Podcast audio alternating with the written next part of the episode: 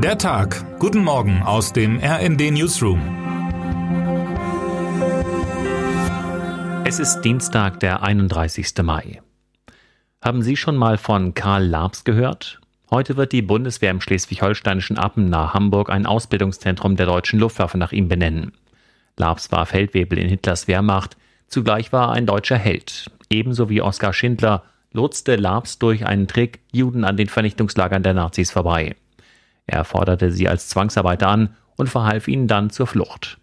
Schindler, Fabrikant, brachte es auf diese Art auf eine vierstellige Zahl von Geretteten. Labs, Feldwebel bei der Luftwaffe und Landwirt, rettete immerhin eine dreistellige Zahl. Beide werden heute von Israel als Gerechte unter den Völkern geehrt. Hollywood setzte Schindler ein Denkmal in Gestalt von Steven Spielbergs Meisterwerk Schindlers Liste. Doch auch manche Szene in Labs Leben ist filmreif. Auf seinem landwirtschaftlichen Gehöft in Oberschlesien gab er Juden Zuflucht. Als misstrauisch gewordene Polizisten eines Nachts auf ihn und etwa 100 Zwangsarbeiter stießen, täuschte er vor, die Gruppe nach Auschwitz bringen zu wollen und kürzte die Unterhaltung ab. Ich habe keine Zeit, mit Ihnen hier rumzuquatschen. Heil Hitler. Tatsächlich aber ließ Labs dann zwei Lastwagen kommen, die die Gruppe an einen sicheren Ort in Tschechien brachten.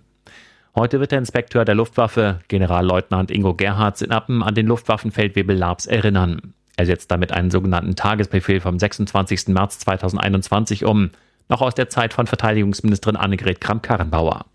Schon deren Vorgängerin Ursula von der Leyen hatte für einen stärkeren ethik- und moralorientierten Umgang mit der Benennung von Kasernen geworben.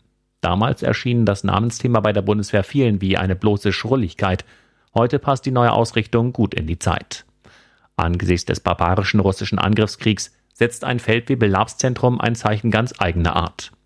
Labs öffnet die Augen für das, worum es in Wirklichkeit immer wieder ging und geht, um die Verteidigung eines Lebens in Würde und in Freiheit. Der Wert einer solchen intellektuellen Nachrüstung sollte nicht unterschätzt werden, trotz aller unvermeidlichen Debatten über Waffenlieferungen, Beschaffungsprogramme und das Sondervermögen für die Bundeswehr.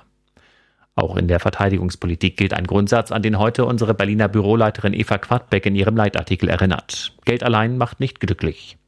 Allerdings kann Geld dazu beitragen, in Streitigkeiten Kompromisse zu finden. In Brüssel kann man ein Lied davon singen. Beim heutigen zweiten Tag des EU-Sondergipfels wird es darum gehen, ob sich die harte Haltung des ungarischen Regierungschefs Viktor Orban gegen einen Importstopp für russisches Öl noch aufweichen lässt.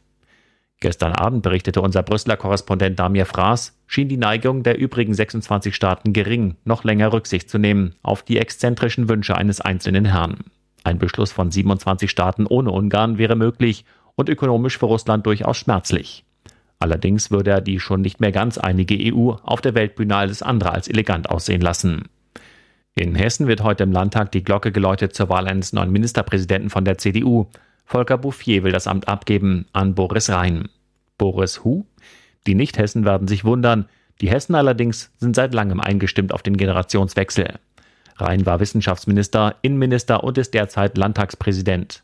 Zwar steht er, wie Bouffier, auf Law and Order gegenüber Kriminellen, ansonsten aber wirbt er, anders als die Roland Koch-CDU der späten 90er, für Weltoffenheit und hessische Liberalität. Leben und leben lassen.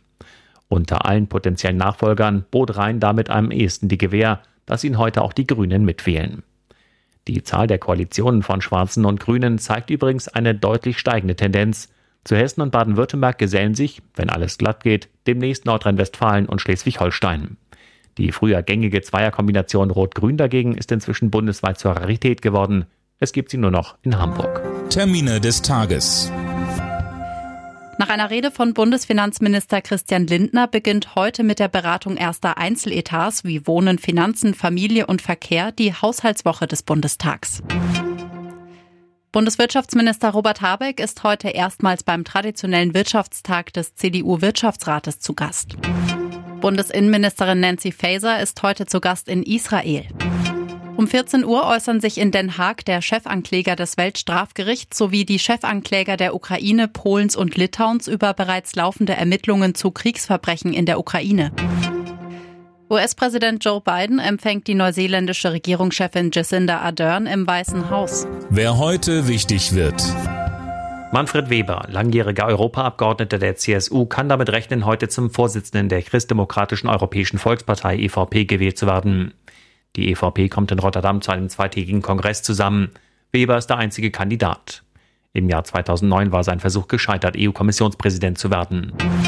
Und damit wünschen wir Ihnen einen guten Start in den Tag. Text Matthias Koch, am Mikrofon Linda Bachmann und Sönke Röhling. Mit rnd.de, der Webseite des Redaktionsnetzwerks Deutschland, halten wir Sie durchgehend auf dem neuesten Stand.